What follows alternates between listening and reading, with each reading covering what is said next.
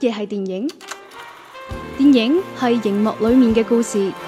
電影係故事裏面嘅角色，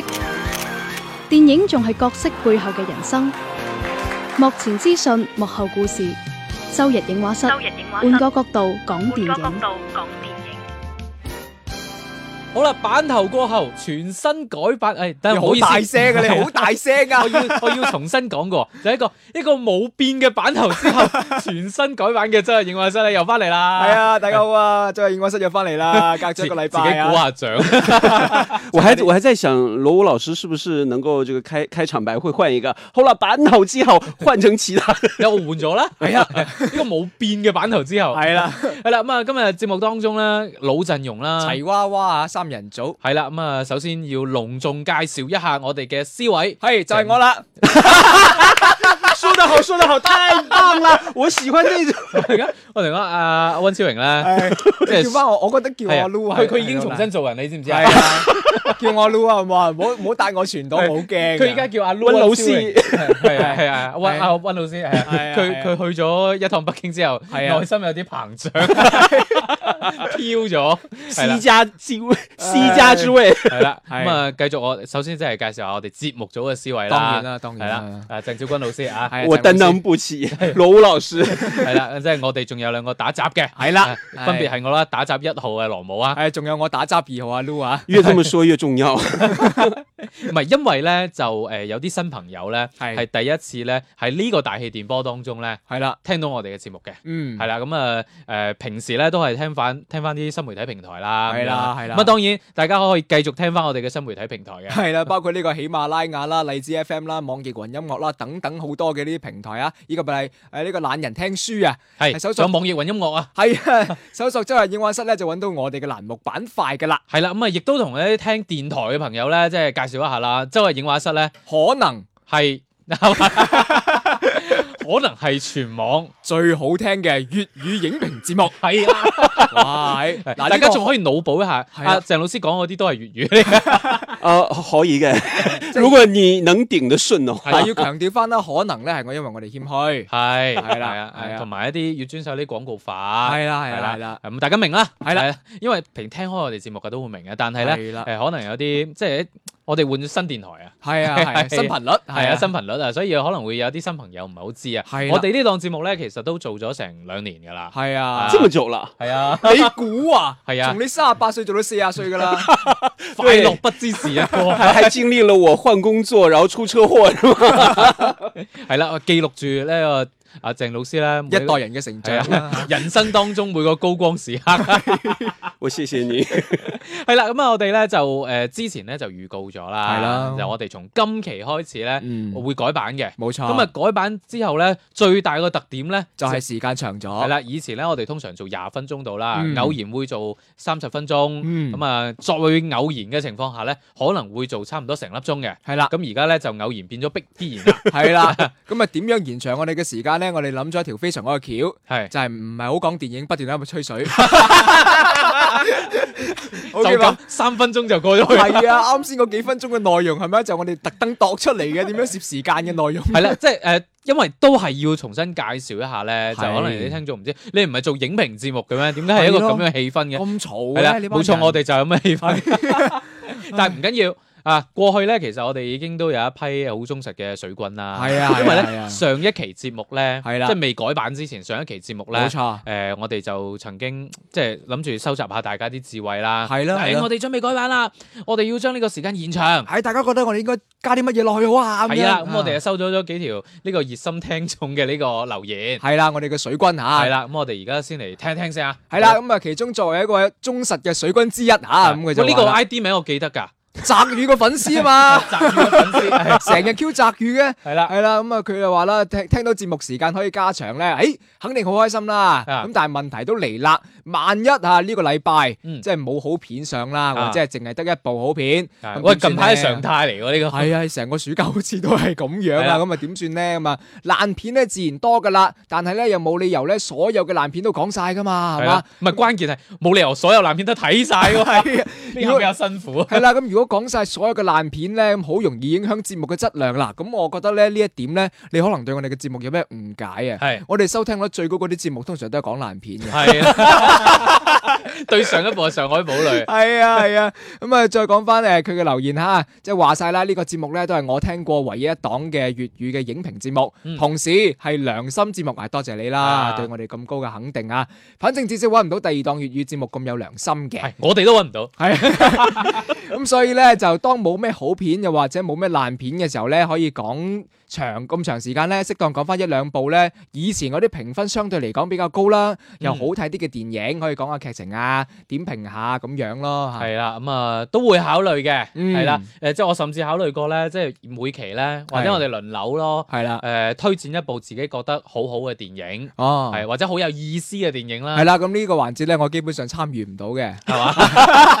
點解咧？點解咧？因為我睇嘅電影就係之前從 即係 好有時效性嘅， 時效唔係因為嘅咧，我先得嗰十零歲啊， 我睇嘅電影唔夠你哋幾廿歲人多啊嘛。係嘛？係啊，咁你積累多啲，尤其鄭老師係嘛？嗯？咁啊啱，你講得 啱。係啊，冇話嗯冇嘢講，好啦，再嚟睇睇其他嘅水軍啊。啊呢位叫做大豐盛嘅朋友啦，佢就話：既然時間增多咗，咁咪多啲點評下嗰啲評價比較一般嘅片。啊咦喂，呢度要換一換語氣去哦係讀啦嘅呢個。啊，英啊，咁啊，既然你哋時間增加咗啦，咪講多啲嗰啲吓評價唔係好嗰啲片啦，例如《上海堡壘》啊呢啲咁嘅，但係我相信大家都好樂意嘅。嗱，我我相信佢講嘅嘢係真嘅，係啊，咁但係咧呢啲嘢就真係好為難我哋咯。係啊，我哇！哋嗰期上海堡壘嗰個真係好辛苦啊㗎，受工辛傷。苦㗎。喂，你估齋係錄嗰十幾分鐘啊？睇嗰部電影先辛苦啊！ 嗱，而且咧，誒、即係我哋成個節目組咧，得 C 位咧有權選擇邊唔啲睇啊嘛我我 真的，我昨天看到罗老师去看另一部电影的时候啊正干搞啊，係啊，然后呢，我就在说啊，你们真的太敬业的电影节目我作主為持作為人了。作為打雜 係需要嘅，係啊啦。我可以不看，但是苦了 C 位罗老师、C 位温老师， 你於心何忍呢？是好哎吧下一次我也要试试，唉哎我話呢呢個係支持啊！我哋突破一下我自哋下己。次帶埋部採訪機現場錄低錄呢翻佢啲瞓覺嗰啲打鼻鼾嘅聲。 個 OK，好啦，再嚟睇下最後一位朋友啦，Grace 大面貓嚇咁就話啦，好開心可以聽到欄目啊，推出加長版嘅呢個消息。如果幾位主播啦有機會可以傾下一啲非院線嘅電影咧，就更加好啦。哎呃，我 OK 倒是有这么一个想法，就是如果要是大家想要听这种非院线 的你片，有諗法就係㗎啦。係啊，你啊，呃，思維你你話听乜我就乜，说完， 然后呢，我们可以每周找一个关键词嘛，係，嗯然后大家可以推荐一个自己喜欢的一个相类似的一个片，哦或者可以跟紧贴这个啊这个流行热度啊那嗯样的一个词，我觉得这个还蛮有唔趣係，其的。實你可以特登，即係我覺得係可以操作嘅，即係係我啊都諗住話，譬如話 set 翻個環節啦，嗯誒，本周嘅電影行業嘅關鍵詞。哎嗯，可以探讨一下嗯，然后这个关键词也可以衍生出其他一些优哎秀电影的一个推係荐。啊，譬如話嗯咧，我哋早兩對啊，期近排關鍵就係水靜河飛啊嘛， 即係好似之前誒中生代嘅女演員啊，咁樣係我哋都可以關注翻即係嘅。有啲關於電影產業方面嘅一啲話題啦。係啊，可能會抄出嚟講啦，甚至乎我哋傾過啊，喂，其實唔止電影嘅，係啊係啊，有一啲嘅誒電視劇或啊嗯者，綜藝節目啊，哇，好难为我啊！係啊，哎唔电视剧我真的没有没有没有想过要涉猎的。係我哋通常咧都會講翻嗰啲咧，即係比較網紅少少嘅，唔係咯，唔啊一定好睇，係啊，但係網紅少少嘅，嗯啊，就是有热度话题，大家都在哎呀聊新的。說 OK 啊，唱啊嗰啲啊，係啊我可以去看两两三眼。係啊，因為尤其是我近排都睇緊嗰個日劇就嚟就嚟大結局啦，係啦啊，嗯輪到你啦，我都我係呢排工作太忙啦，最新嗰集我未 睇，唔好同我劇透，係唔啊好同我劇透。即係呢呢呢啲片我哋都可以係都可以講下講講啦因為而家可能都有爛尾嘅可能性啊嘛。得翻集唔知點樣啊系。啦，咁啊，咁啦，我哋除咗呢個之外咧嗯，仲會有一 part 環節嘅，嗯，就因為我哋唔真係唔想講咁多嘢，即係成粒鐘咁講落嚟。對係啊，但係有啲位咧，我哋可以播下歌，嗯哎呀嗯係啦，嗯因為咧，我哋即係而家所在呢個節目咧，星期一至日咧，基本上都會有啲播歌時間嘅。咁係冇錯周日影畫室咧，誒，既然要播歌嘅話咧，嗯，咁啊交俾我哋嘅音樂監製肖偉鄭老 師係啊，揀翻啲去主理。特別嘅電影音樂俾大家聽 下。啊，可以啊。其实我是觉得好听的电影我突然歌，間上晒身，好好認係真。啊 好幫佢推個啊飛打。哎没没没没没。其实我是真的一直在做这个电影好听的电影歌曲的一个收集嘛，因为之前我在哦电台做的节目也是电影音乐类嘛。嗯我觉得通过这些好听的歌哈，我不是音乐的啊，啊嗯这些歌来认识一个电影挺特别的呢。嗯，嗯係啦，咁啊，即係如果我哋之後嘅節目咧， 中間播一兩首歌咧， 大家唔好懷疑，我哋真係拖時間。这是 真的。我覺得從個聽覺上嚟講咧會都舒服好 OK 多嘅，嘅嗯係係啦啦下俾我哋咁樣轟炸咧好。辛苦噶嘛， 係啦係咁啊，，當然啦，誒未來嘅一段時間咧，誒轟炸下各位咧，係啦就，除咗我哋之外咧，誒、嗯我已經打定招呼啦。嗯，誒光頭佬可能都成日會上嚟，哇，係啊，他成了係啊，继唔係唔係佢泽宇啊之后佢成為咗新嘅打雜， 誒佢主要咧就係替代要上北京亞路即係同大家講個非常之遺憾嘅消息 啦。啊 咁樣咯。即係即係唔係，主要係對於節目嚟講係一個好大缺 失啊嘛，即係冇咗人掃地喎，你估你哋做得好辛苦啊？ 陆老师要去多久？誒會有一段時間可能會做一個電話嘅連線誒、啦，一個長時間嘅公幹啦，係啊，係啊可能會係一个月？一個月啦，係啦兩個月啦，可能一世啦三年有三年啦。 咪講， 即係具體幾多咧？跟即係都要睇翻工作嘅安排啦。咁係啊但係一定有一嗱，個話唔埋咧，中間會有一兩期咧，佢翻嚟啊走走山翻嚟， 係啊好似其實呢一期咧，正常嚟講咧，佢應該都係喺北京連線㗎。係啊，咁我特登為咗即係改版第一期啊嘛，係啊費事俾大家覺得我就已經不復存在，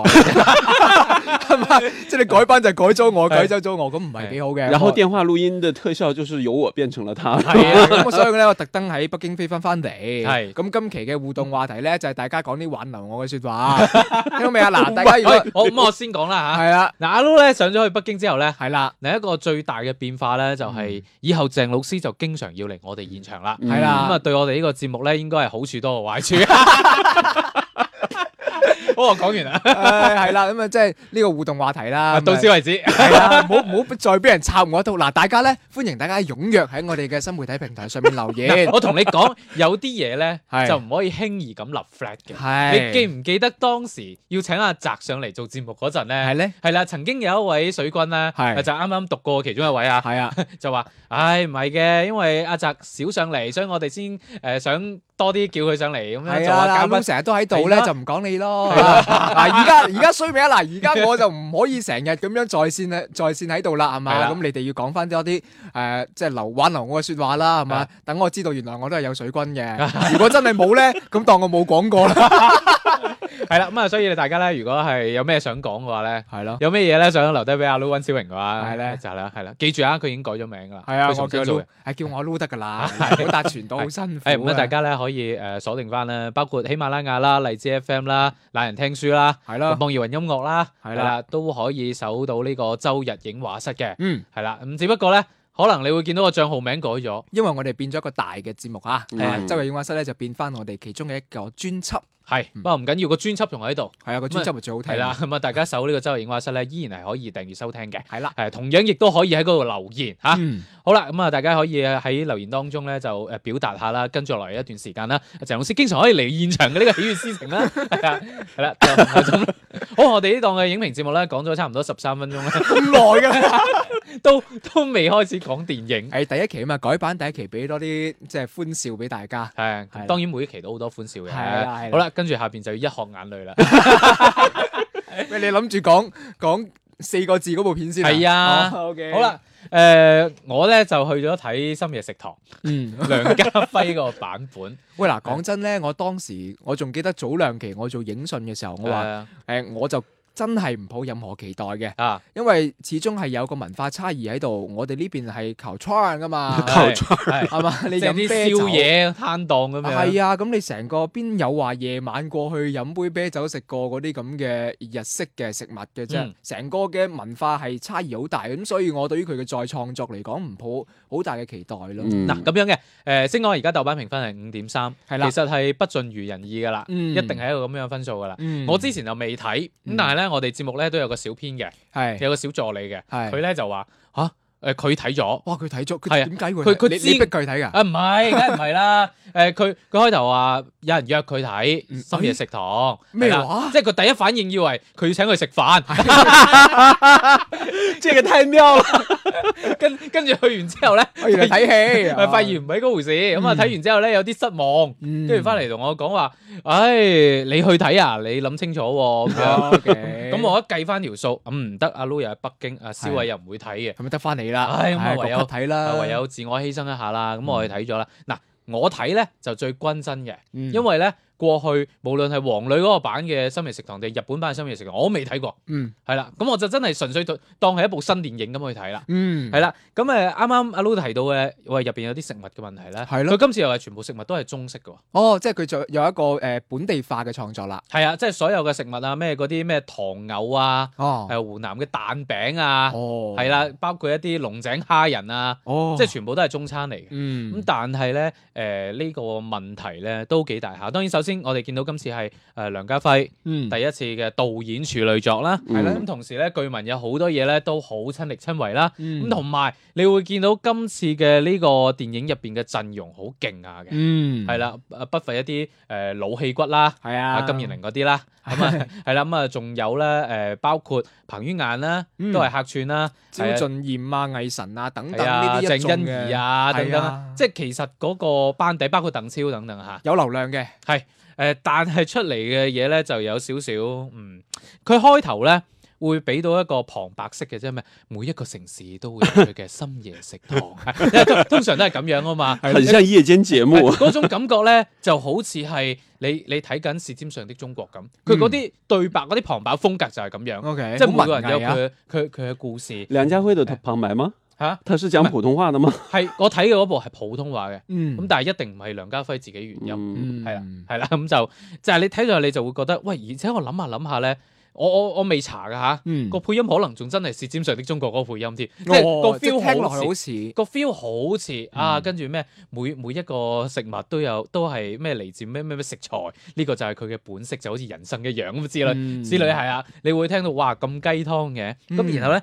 入邊有幾個古仔嘅，係咁誒、呃、當然都會涉及到，譬如話感情啊、事業嘅選擇啊、嗯生死啊等等。嗯但係每一個古仔咧，誒、都有同一個問題，嗯，就係、虎頭蛇尾。哦，即係開咗個好頭，後尾結尾咧就有啲少少難啦，係你開開咗個頭，你覺得嗯呢、個古仔好似誒、呃有啲吸引力嘅咁樣，嗯譬如話可能呃誒入邊咧有一個係誒、呃、拳師嚟嘅，嗯係咁佢咧就中意咗一個應該係單親媽媽啦，咁啊、嗯前期咧鋪墊咗好多，好似兩個人曖曖昧昧咁樣，嗯哦跟住後邊咧誒好好快就一齊咯，因為鏡頭一轉啊打贏咗一場拳嗯就買咗個禮物、啊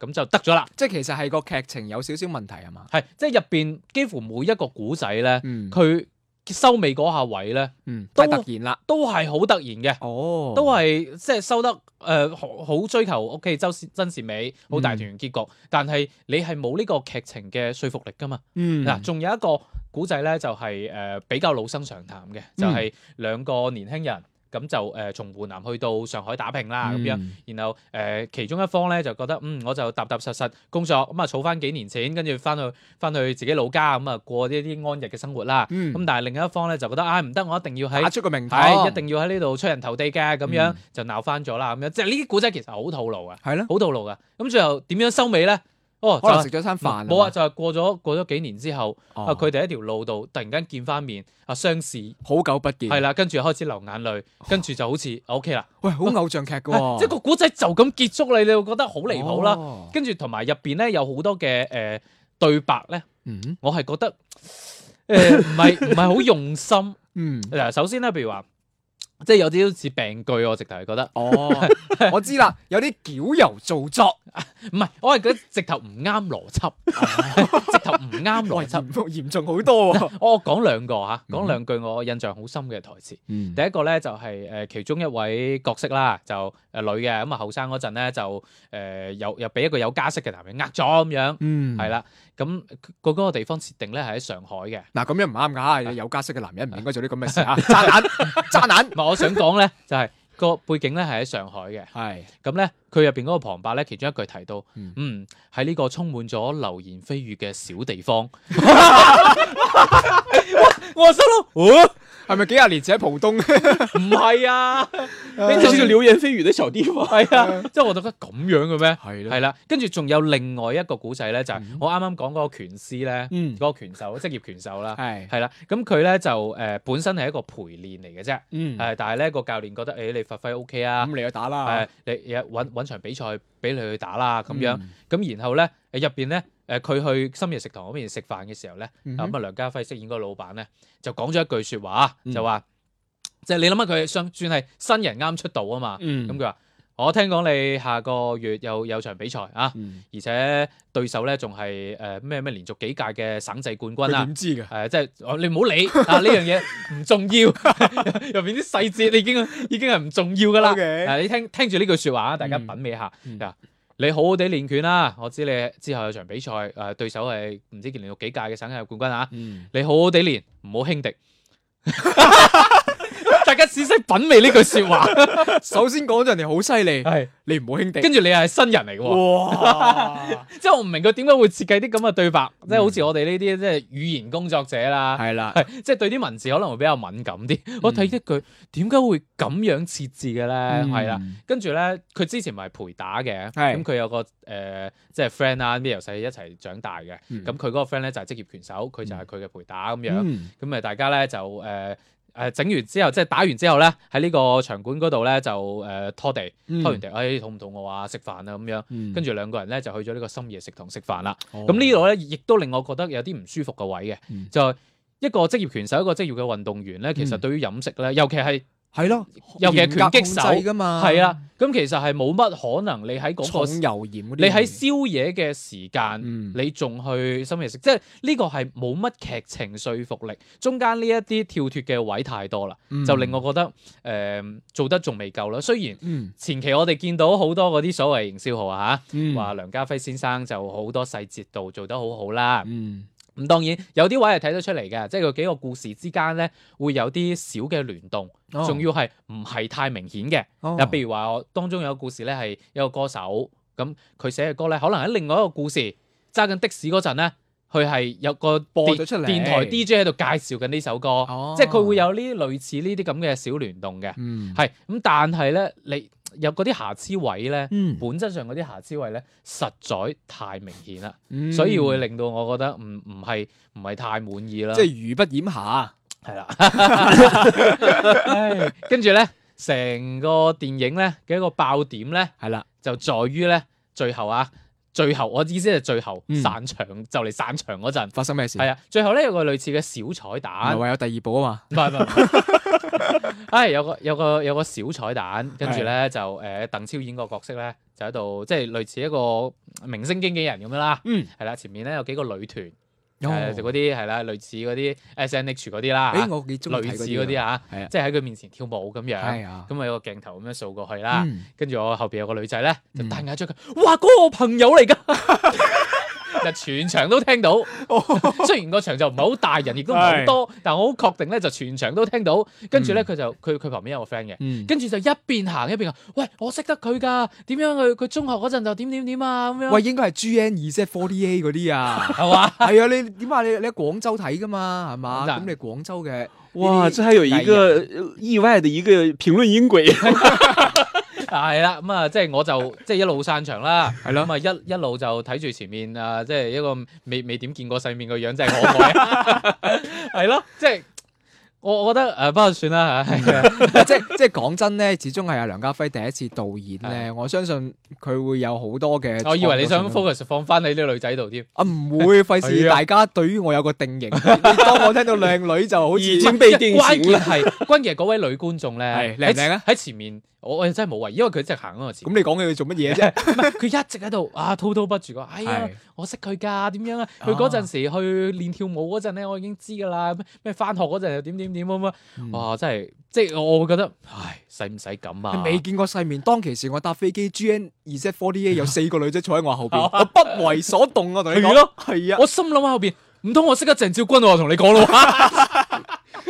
係咯，係啊莫名中箭呢？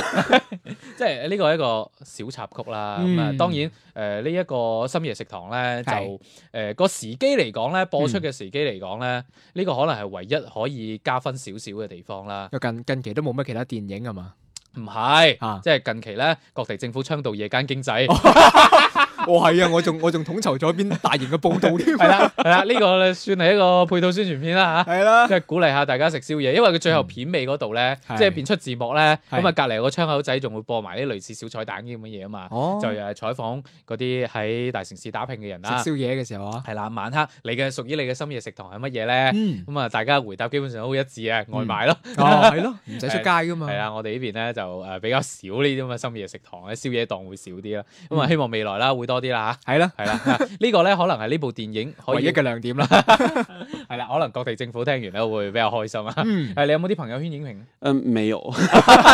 但是我听完你这么介绍之后呢，我是知道这部戏应该是借鉴了，呃，日本原作的那个套路，嗨都是用一个一个啊咪的一小定係嘅。对，然后加入了很多一些这个本地的一些元素，但是我是觉得，就对比之前这个黄磊出演的那一系列的这个嗯剧集的这个哈，我觉得出入并不是很大，但是我觉得这个不管是做出来也好，因为原著实在是太深入民心了，嗯，你能够突破原作带来新鲜的感觉是完全不太可能 的。誒都有一啲誒唔同嘅聲音嘅。嗯咁就坐喺我前面，啱啱講係坐喺我後邊嘅女仔啦，咪坐喺我前面嘅女仔咧，啊都係女仔 去睇，咁啊係咯佢佢係同佢男朋友一齊睇應該，哦係啦，跟住咧誒睇完咧啲字幕一上嚟，佢係第一個企起身嘅，咁啊同佢男朋友，誒好似都冇我想象中咁難睇啊咁樣。哇咁個期待值都放到好低啊， 係啊，因為前期大家可能依家習慣性咧，嗯，就誒睇電影之前咧兩個指定動作啊嘛。係，第一個睇睇評分先，係係啦，第二個聽下我哋節目啊，我覺得後後邊嗰個會重要啲， 係啦，咁所以咧，可能對有啲電影咧個期待值咧會放得低啲，嗯係啦。我今日做嗰啲劇透咧，其實就講真唔影響你對成個故事嘅睇嘅，我相信如果嗯你啊因為其係有實故事真係好簡 單，你睇咗個開頭，你已經知道個套路係點，個結尾係點你㗎深啦。夜食堂你都唔需要劇透啦。係啊即係，你你如果真係呢部片嘅目標受眾，一定知道呢個系列究竟想講乜嘢嘅。係即係我想講，我睇得出佢喺食物當中花咗好多心思嘅。嗯，係呢樣嘢係真嘅，啊咁啊包括誒、呃你之前有疑問啦，就話係嗯喂啲日式嘅食品點樣擺喺我哋呢度？但係佢入邊真係全部中式嘅食品啦。我想講深夜食堂最緊要嘅係佢嘅深夜故事，而嗯，唔係嗰啲食物，嗯即係食物都緊要，但係最終吸引到人、打動到人嘅，始終都係嗰啲故事。如果你本身個故事邏輯係比較弱嘅，嗯同時再加埋嗰啲對白咧。嗯係咁嘅樣嘅，即係直頭有病句咁樣嘅，係都幾難服眾，更加冇話打動到人啦。所以呢一部片，誒、呃個人咧就唔係太建議大家去睇啦。喂，嗯而且近排咧好過癮嘅一做點乜咧，嘢？就係嗰啲唔係好收得嘅片咧，上視頻網站上得好快，都 係四個字㗎係啊喎。又係喺上 海。因哎为因为这个网络的这个播放的这个是一个很重要的一个收益的一哎个出口即嘛，係一睇喺嗯院線電影咧唔收得啦，嗯係啦，咁啊即刻咧就上線呢個咪視頻嗱，我網介站。紹介紹個方法俾呢部片啦，你就你就唔好係咪啊點解你咁起咗底啊點解你咁避談呢個片名咧？喂。你你點解特登講起 佢啫？我同你講呢部片咧，我睇完之後咧，唔知點解我生活當中各個地方都會令到我諗翻起佢係喎。話即係我好盡力咁想忘因為有啲記佢嘅新朋友啊，知唔知啊？係係嗱，咪即係即係我哋認講緊嘅係上海堡壘 啊，即係我認真咁介紹部呢呢個方法俾呢部片嘅發行方，咁你係話誒一蚊雞就可以睇呢部片有幾 難啦？係啊。哇！你賺到飛起我啦！同你講，係真係，因為我本身開晒啲會員嘅，即係幾個係視頻網站都有會員嘅，係啊係啦。咁就誒、呃我睇到嗰啲彈幕咧，嗯，已經係好多人，哎，慕名而嚟睇睇有幾難係咪就先。係咯？你你順住呢即係有啲口碑係不可逆轉嘅，你都係冇無謂再去做一啲垂死嘅掙扎，係咁你就倒不如咧就順應而家呢個咁嘅潮流，大家呢個口碑，嗯你自己做個係咪？自己。俾個台自己落啦，係睇下我哋部片究竟有幾爛，你哋提多啲意見喺彈幕嗰度盡量留言。係關鍵對於阿 Lu 嚟講咧，有啲避無可避啊， 係係啊，佢前嗰排咧就聽咗我哋本地一檔咧就好好好收得嘅電台節目，係啊，係叫一些事一些情，係係係啦。咁入邊咧誒一個主持人咧係就呢個 Hugo 啊。係。就播咗一首呢個鹿晗版嘅呢個世界末日啦哦嘛世界末日係啊係啦。咁啊咁啱 Hugo 同阿志 咧都係我啲好朋友嚟嘅。咁啊前兩你日有冇咧幫我問翻佢點解？有， 有，跟住咧前兩日咧就見到阿 Hugo 啦，咁係樣我就專登轉達咗，我話：喂，我嗰邊咧，我同事咧嗯喺度質問緊你咧，嗯點解要播呢個誒世界末日喎？係係啊，因為咁咪你點答啊又又勾起咗佢佢一啲唔係幾好嘅回憶喎，咁 樣係啦，咁佢就哇好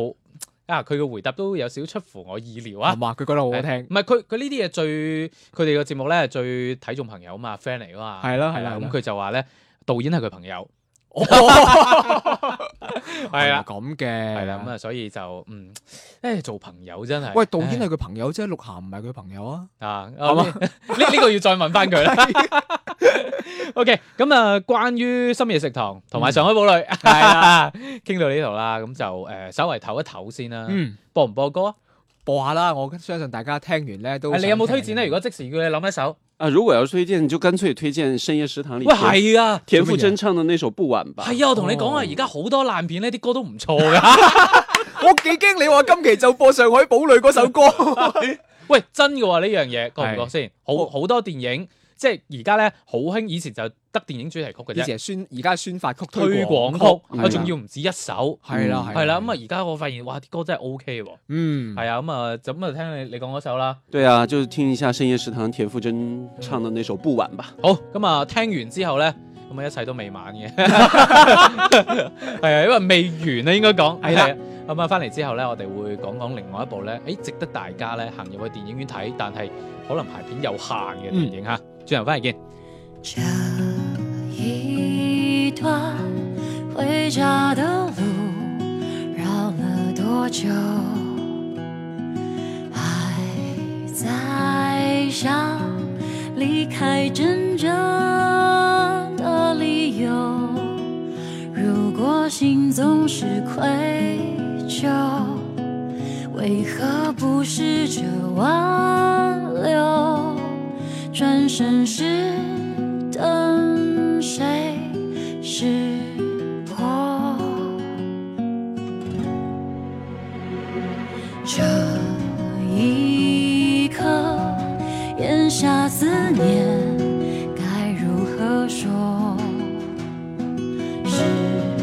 否有还会重逢的时候？如果终究要泪流，谁不想哭到了最后，能有双手来紧握？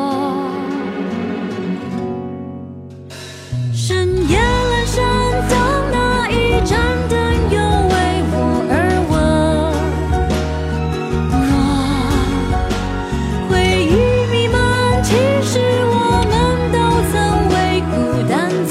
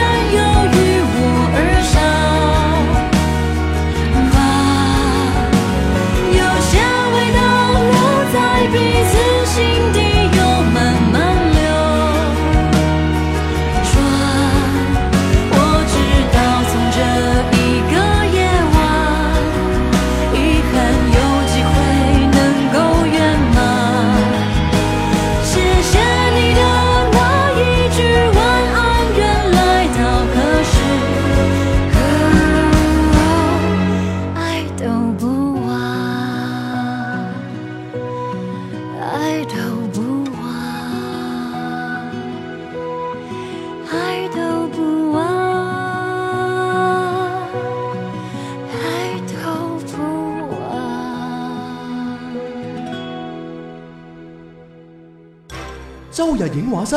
換個角度講電影。好啦，翻翻嚟咧，繼續係周日影畫室啦，有少少唔慣啊，而家仲要繼續講 嘢，唉冇世界任我行 聽啦，反正你有一首歌听过了，係啊，未係完啦，係有首歌咧未晚啊啊，，未晚啦，不 晚不 不晚，過我哋嘅節目就未完。对，不晚不不過晚。咧，對於好多咧之前可能未聽過，即係過去兩年咧，係啦錯失咗我哋節目嘅過去兩兩年，過去兩年你嘅生活究竟有幾蒼 白？呢個節目唔緊要啊，從誒、呃今日開始啦嚇，係啦， 係啦，咁啊未晚嘅可係啦以繼續聽翻我哋嘅節目啦，嗯咁啊幫助咧你行入戲院之前咧啊可以諗一諗。 權衡下係啦，啦一個參考嘅意見俾到你。前面咧就介紹咗誒、呃近期上映嘅《深夜食堂》啦，嗯咁啊、基本上都係一個滑鐵盧嘅結果啦。嗯，咁啊，另外咧就介紹一部咧，喺我哋覺得相當之唔錯嘅電影嚇，係啦羅子。誒嗯呃啱啱我講太多啦嗯，先等思偉講一 講先。其实我觉得应该都是你先开头的哈。哎 呃，是这样的，因为这部戏呢，一早我就听说了，因为演员加导演都是我特别欣赏的一位好莱坞的都好大。年紀啊，对， Eastwood 啊，因为我是觉得一个演员能够一直演到这个年龄是一件很幸福的事情。嗯他一直都在这样的一个很高的一个高度上面，可以把自己所参演也好、导演也好的这些电影做到极致。哎我觉得这是一个特别难以去达到的一个目标和高度。即係做一件自己中意做嘅嘢，跟住一直做到係老係一直做到老，係真係好唔容易咯。啊就就好似我同你諗 嘅嘢一嗯樣。多谢雷 啊，多谢雷啊！ 呃，其实我是觉得，我跟很多的一些那个创作者聊过一个问题哈，嗯你的这个创作的时间，你希望最远能够达到有多久？ 嗯呃，我听到比较多的一个答案就是做到自己死，宁哦肯自己死到片场，这是一件很幸福的啊自事己情。幫自己延遲退休。我曾经采访过翁子光导演嘛，啊翁子光导演他就说我。最好、最完美的对我人生的结局就是我死在片场。哦我觉得对于这种这个这个追求的极致，我特别的欣赏哈这种嗯态度。我觉得克林特·伊斯特伍德一直都是我非常欣赏的一位好莱坞的电影工作者，因嗯为他涵盖的面特别的广，係制片、导演、表演啊，编剧也有。其实我是觉得。他作为好莱坞的一个标杆性的人物来说，每一次的出片都是在质量保证的这个标准以内的，哎所以他所有的电影，我认为都是值得去看的。你睇翻佢好多部電影咧，基本上都係八分以上喎，係啊，对对九八对評，分啦係啦。咁啊，呢一部誒羅子喺香港就係翻譯成《獨行俠》啦。嗯嗯係，啦，咁啊，大家如果有機會嘅話，都可以關注，因為近排咧內地院線方面 咧，就好似排片真係唔係好多。嗯呃，我觉得宣传也是没有像我们想象的那么的大。可能大家都知道哦，有这么一个片，但是对于普通的观众来说，他没有刻意的去了解，哎，这是个什么片？难道是跟动物有关的嚇，电个影？而且個個然名後就令你唔係海报又没有什么吸引人的这个点，哎嗯係又不会像我们这个很多内地的电影比较注重的这种啊、观点，就是大对头的那种，哎又没有什么吸引的点，所以大家可能会对它有一个忽视。係呃，我觉得很多的观众对于《骡子》这部电影，呃，去奉献票房，很多的大多数都是影迷、粉丝，还有对于这个。这个这个电影有去深度了解的一些的，呃，当时我知道《骡子》要进入到内地院线的时候，我都有点意外，嗯没有想到，因为作为好莱坞的一部这个这个其实偏文艺独立的这嗯样的一种制作来说，它没有什么特别吸引大众的这样嗯的一个、这个点啊，这些元素什么的。 嗯但是我觉得能够把这个非常独具特色的文艺片带到国内的院线来说，也算是一个很好的一个突破了。但係誒、呃，雖然你話係文藝片啦，但係嗯我覺得成個故事節奏咧係似商業片嘅節公奏路。对对片对咁对樣对係啊只是它的这个形式、表演的手法、风格都是不会像我们大众哈嗨，只能说从普通观众来讲那种商业片的类型。誒呢、個古仔或者簡單同大家講下啦，嗯其嗯係實啦係誒、呃我覺得好有意思嘅一個古仔嚟嘅。嗯咁呢、個誒、呃伊斯特胡特佢演嘅嗰個角色咧，即係嗯有少少即係年紀上真係本色演出嘅啦，係啦即係八八十幾歲九廿歲咁嗯樣。嗯咁咧、就工作狂嚟嘅係一個好中係花農嚟嘅。係啦，咁就好中意呃誒，即係養嗰啲花啊咩，但係咧係呢個過程當中咧就忽略咗好多家庭嘅嘢啦，嗯即係包括可能自己個女嘅婚禮都唔會去出席啦，嗯就係主要就係同佢嗰班 friend 喺度玩啦，係啦，等等啦，咁啊一路去到佢呢個年紀嘅時候咧，就佢破產，嗯，咁同時咧，同屋企人嘅關係咧，亦都係近乎破裂嘅。系啦，喺咁嘅情況之下咧，突然間佢接到一個工作，因為佢咧就揸咗好多年車， 那个老嗯哎呀破哎呀卡车 係啦，而且揸得好好，嗯啊一張罰單都未收過嘅，嗯係，啦。咁誒，亦佢又有人介紹咗佢一份 job，咁呢份 job 咧其實係誒犯罪嘅，即即係涉嫌違法嘅，系嗯啦，即係佢就要去誒開一個長途車去運一啲嘅違禁品，嗯係啦。咁誒當然喺呢個過程當中，佢發現佢揾到好多錢。系啦，跟住誒、呃有咗呢啲錢之後，佢發現係可以誒、呃、帮玩助到自己啦，幫助到自己，重新刷一刷存在感。嗯我我嘅理解嗯係，係嗯我嘅理解係咁樣。咁但係咧，慢慢佢發現咗佢運嘅原來係違，開頭佢唔知嘅嗯，係違禁品。咁同埋咧發現。誒好好似慢慢有少少身陷險境啦，當然仲有另外一條線就係警方嗰邊咧，亦都喺度追查緊呢個違禁品嘅運送嘅呢個案件。嗯喺兩條線交錯嘅情況下，最終佢作出咗一個自己嘅選擇。嗯，嗱誒，我哋喺度睇嘅時候咧，我同我太太一齊睇嘅。咁嗯，佢曾經就喺睇嘅過程當中，佢問咗一句：哇，點解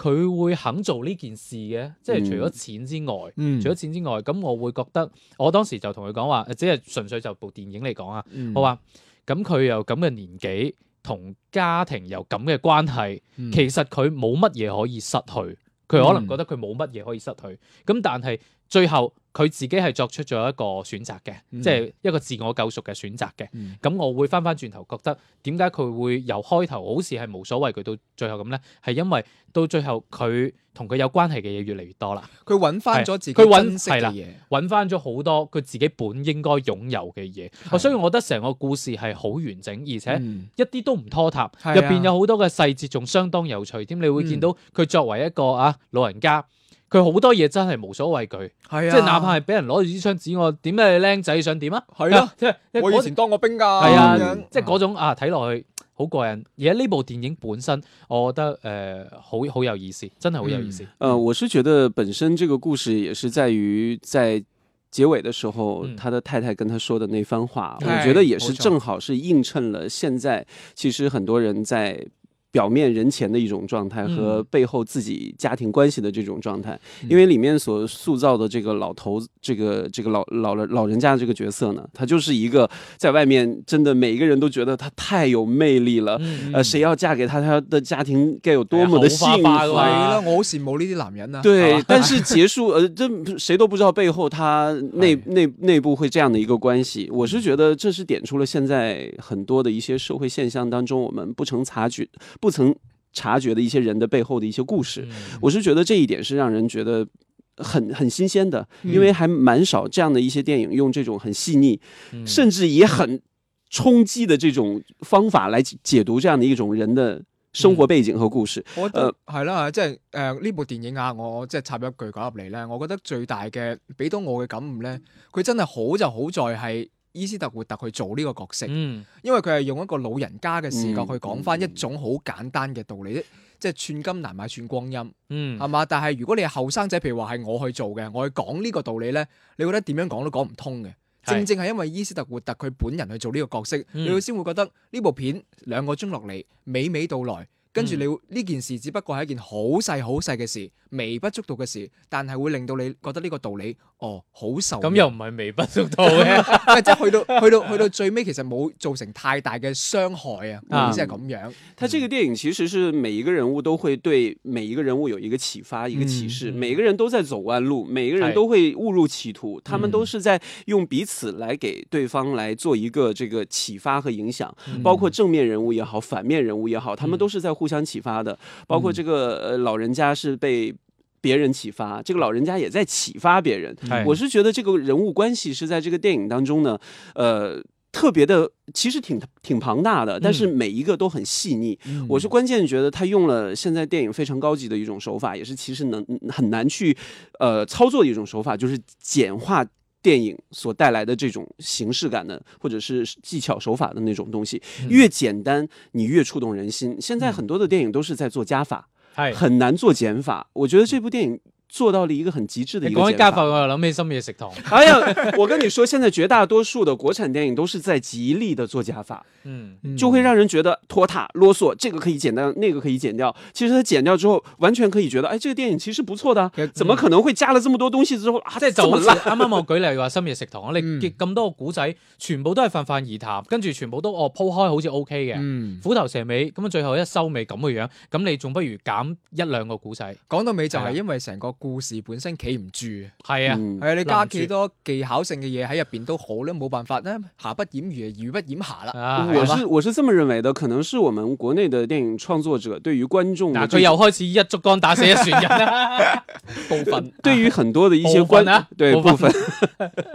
呃，对于观众的这种认识和理解呢，他可能认为热闹的、丰富的、有趣的，大家才会喜欢。嗯其实有的时候，你越简单的来表现一件事情，可能越触动人嗯心。包括我们之前所说的这个，我曾经推荐过一部片叫《过昭关》嘛，嗯啊，那部片子就讲了一个爷爷和一个孙子的一个旅程。其嗯实它没有特别复杂的一个冲击啊，什么戏剧冲突啊什么的，係啊。但是它就很触动人心。係啊，你包括我哋誒舊年黑 sell 過嘅呢個九十三咁，嗯其嗯嗯實都係一個好平淡嘅一個成長嘅過程，但係你就覺得哇，故事立好得住啊好，鋭 心，係嗰個对感对覺对，係啦。喂，講起因為講起九十三啊，係啊講起曹保平導演嗯啊，點啊？佢近排監製咗一部咧《鋌而走險》，係啦，但啊係似乎咧，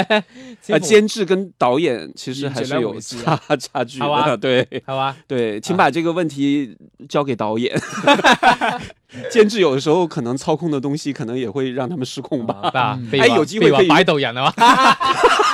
有机会可以去问一下哈呃啊，主创主创到底是哎怎么样？ 誒，即近係即係排係冇點留意到佢後背喎。係誒、都麻麻地，因為嗯我誒尋日有睇電影嗰陣，其實喺呢兩部之間，即係深夜食堂同埋鋌而走險之間去揀嘅，哇，咁你仲揀得深夜食堂咁，唔係因為可想而知。因為冇合適嘅場次。哦，呃，其實因为其實我首選係鋌而走險嘅，铤铤而走险当时在上海电影节出来的口碑就有一些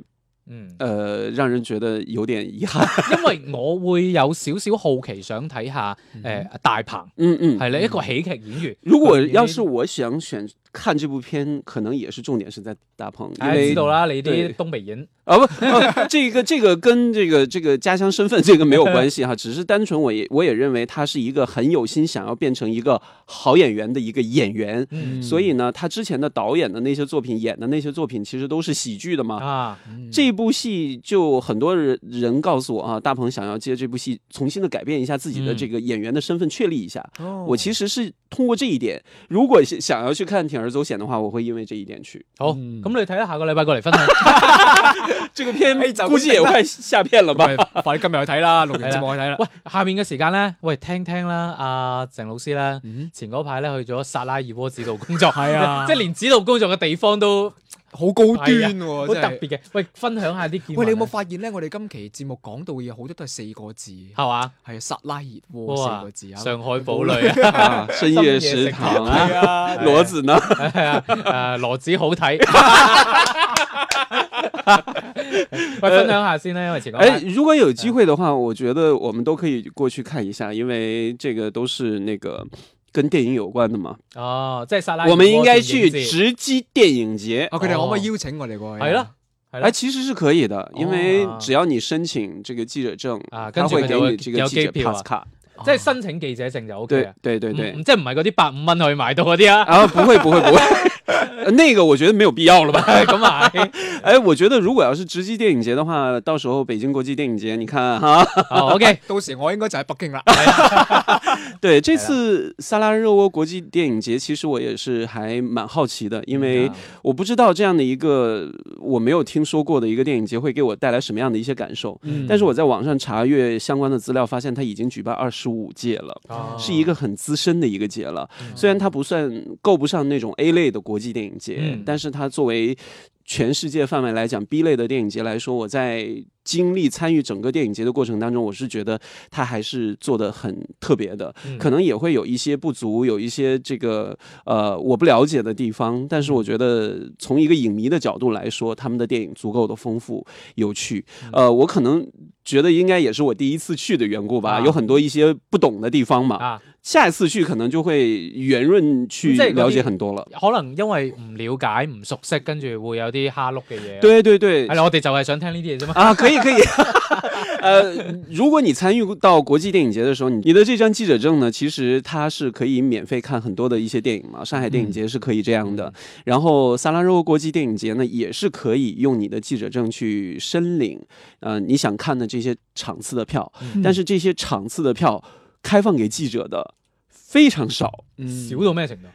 少到最少一场可能两张。你可能如果哦去晚的话，即係你我哋成個節目組都入唔到去。 对，呃，一这些应该算是比较热门的场次的票。嗯那比方说有一些公开放映的这个露天场次的票的话，嗯它可能放出的名额会比较多。呃， 仲有我露天場。有，它会在那边有一个专门的呃 Air Cinema。Air Open Cinema Cinema，然后在那边呢会放一些比较热门的电影，一些参赛的作品。我在那边看了那个土耳其的一部影片，叫做《避世天堂》，很有趣的一个电影。包括也有一个一些开放的场场次，就露天电影会放，呃，这个奉俊昊的《寄生虫》，嗯然后放这个呃《好莱坞往事》， 嗯，哎，你睇咗啦？抢不到票。 哦唉真係有对時搶唔慳到一票面啊对对对，但是我是觉得在那边经历这些这个不同的他们这个电影放映的这个空间的感觉是不一样的。嗯比方说，他们也会有自己的那种专门的一些放文艺独立的电影的这个影厅，呃，叫做呃 Meet Point。这种这个这个 meeting point cinema 就是专门的这样的一种独立文艺的院线，会做一些啊、呃文艺片导演的一些映后的交流啊、见面啊什么的，也会有那种 open air 的这个露天场次，会给大家一种啊大 party、大狂欢的感觉，嗯非常大的场次。哦，每一每一个人进去要搜包，不能带饮料进去，但是你在里面可以买到。但是那么大的场，你找个厕所都 很难。唔 係，而且呢，你知道这个。呃烟民比较多嘛，嗯可能很多的一些场合是不能抽烟的，但是露天场次你会看到很多人啊在前一个小时忍了很久之后，嗯后半个小时、呃、或者是后一个小时开始吞云吐雾了，哦 公开场合嘛煙，霧瀰漫。对哇，哎喺就播呢 首啦，梁咏琪的嘛。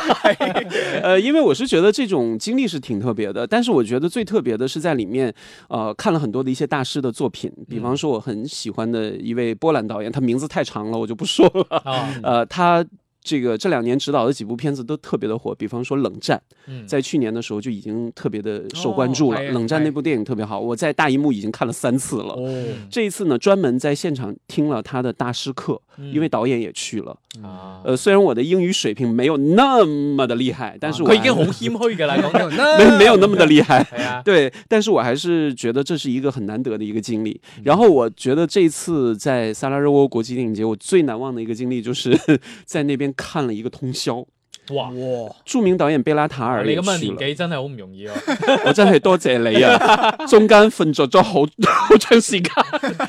七個小時的電影，七個鐘頭，幾对，多部啊？總共一部電影七個小時，叫《撒旦探戈》，貝拉塔爾導演的一部傳世經典。七個個鐘，鐘啊，对，七个小时的摩摩呃《撒旦探戈》是一部很经典的电影，講咩㗎？它是讲一个这个农庄的一个一个变迁史的一个故事，里面充斥了大量的黑白镜头、嗯长镜头、嗯，诗一样的电影的对白，咁你咪好易瞓着咯。人连导演在现场说的话也是啊、希望大家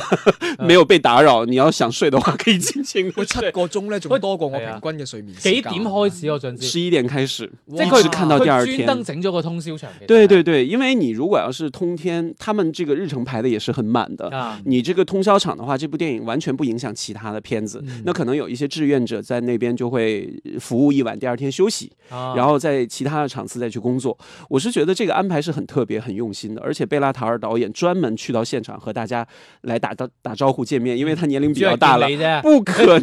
点可能啊？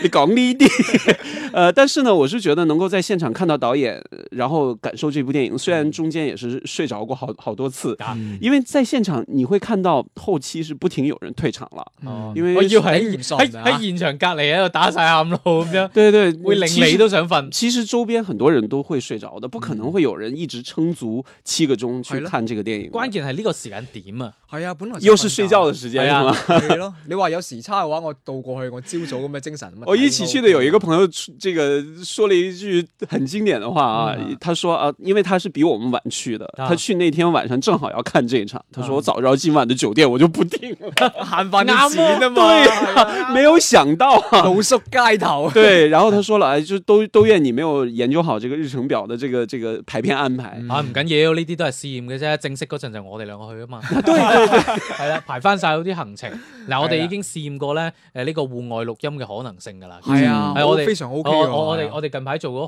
好多次嘅戶外錄音，都非常之好。我觉得现在其实这个录音的这个设备条件都很誒，哎啊只要有完美錢了，啊梗係可以解決啦。有请，好啊，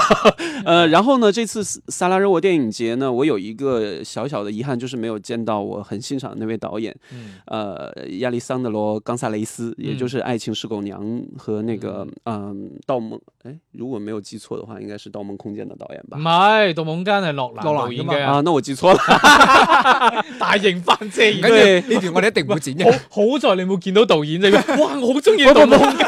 不是我最爱的，其实就是《爱情是狗娘》嘛。然后他还带了那部片的男主角去到现场，嗯啊还有《二十一克》这些电影都是他的名作嘛， OK 还有撞车。 啊 OK，呃，还有呢，就是法国的著名女演员伊莎伊莎贝尔·于贝尔也去到现场了，嗯我都没有机会见到。但是我觉得，呃，能够通过这一次的这个活动，我能够。参与到这样的一个过程，我觉得这个经验是很重要的。嗯而且同期呢，它除了电影的放映，还会有很多的一些嘉年华啊、嗯一些 party，然后还有呢，就是它每一天都有红地毯的，哦，就不会像其他的我们我参明加噶啦，对啊即係歐洲三大影展嗰啲咧， 每就开头结尾嘛，他每天都会有一个红地毯，因为哎嗯他每天晚上会做一个特别的一个呃参赛电影的一个放映，会请很多的一些名流，嗯然后。当时好莱坞的著名男演员蒂姆·罗斯也去到现场嘛，就走了一遍红地毯。嗯哦虽然那个红地毯不是很长，但是也是很热闹，旁边有很多的一些粉丝在那边哈，Tim Tim here 哦签名。好，下次安排我哋都去行下。对，其实还好。还有一个可以推荐的，就是当时他也是和一个好莱坞著名的一个人像摄影师嗯嗯合作做了一个摄影展，全是他拍的大牌明星和知名电影的这个工作照和剧照，还有人物的肖像，那个也是很值得去的。伊莎贝尔·于贝尔专门到他的肖像底下去拍了一张照片，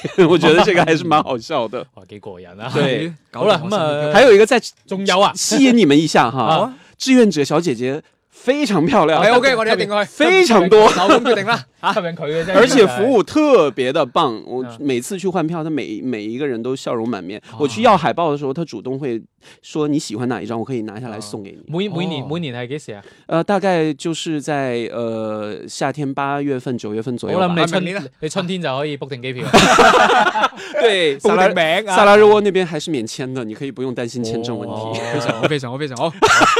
好啦，剩低嘅時間要快少少啊，因為嚟緊一個禮拜咧，好多電影啊係。嘛？嚟嚟啊，啦！咁啊，下個禮拜啦，九月九號到九月十五號啊，內地方面啦，內地方面，九月九號咧會有一部鄭志軍老師睇上去好中會好中意嘅電影啊，唔唔会喎，係咩？一生只為一事來，睇個海報先係你中意嗰種 feel。呃听呢个名係啊我都系要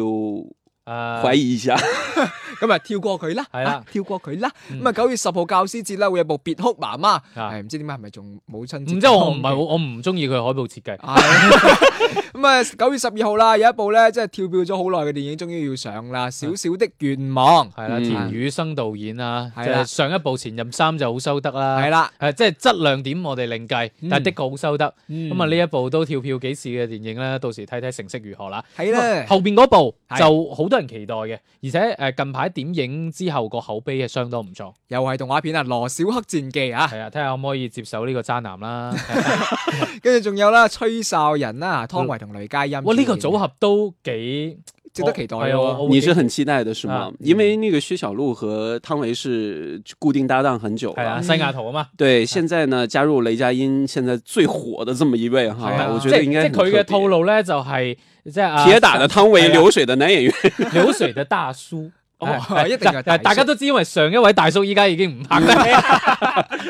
而家換咗一個依家最紅嘅其中一位大叔啦，係啦咁啊雷佳音係係啦，啦嗯大试下喽。係 啦，大家留意翻啦，咁啊，仲有其他電影啦，包括《催眠裁決》誒又張家輝又嚟啦，係啦，《決勝時刻》啊，《冰風暴》嗯佛香心啊，忽然見南山。悠悠然見南山啊，悠然見南山啊，南摩一 等啊，包括呢個中秋節當日咧，會有《诛仙一》上係映啦，咁啊啊。當然啦，都係好流量啦，好大流量啊。嗯係啊，咁啊，斗膽同大家講句啦，呢部之前《诛仙》改編嘅電視劇咧，前兩部呢個張小凡都係由我配音嘅。 哦，哇，这个好厉害啊！哎吴老师厉害係，即係若干年前嘅事啦。咁啊，睇翻電 影啊，咁啊講係粵語版 啊，系啊系啊，咁啊仲有《明星探柯南》啦嘅劇場版吓，《福星高照朱小八》以及呢個《深海特工隊之超能精舍》係幾部都係卡通片嚟嘅。係啦，咁啊睇翻香港方面咯哎喎。呦，香港呢部咧，真係值得我好期待啊，好想睇啊！啊九月十二號會有《大叔的愛》嘅電影版會上映啊，係啦，哇係啊！近排田中圭好紅啊，係啊，咁啊電視劇竟係啦，然因咧，為輪到你了，都係都係佢主演 啊嘛。係啊呢部《大叔的愛》咧，之前都係一部诶有好有趣嘅日嗯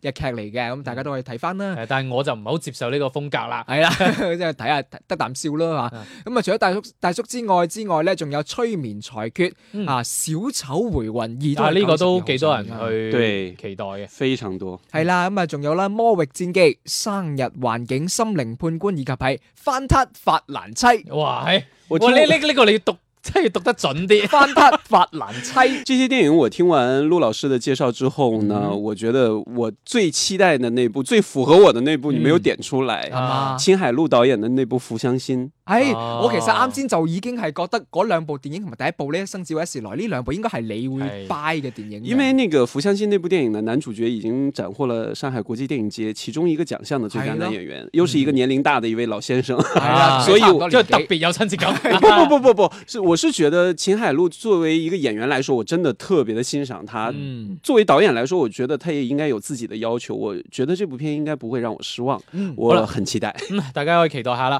哇，第一期真 係，唉哎真係好好充足好，像打仗一样。充實 嗱以後係上胎嚟嘅。係 啊，係啊，即係你哋開心 啦， 我哋都開心嘅。好啦，咁啊，大家可以鎖定翻我哋嘅新媒體平台啦，繼續關注翻我哋嘅節目啦。係咁啊，除咗喺大氣電波當中聽到我哋嘅聲音之外咧，亦都可以上呢個喜馬拉雅、荔枝 FM、網易雲音樂同懶人聽書。嚇下期再見，拜拜。拜拜。周日影画室，換個角度講電影。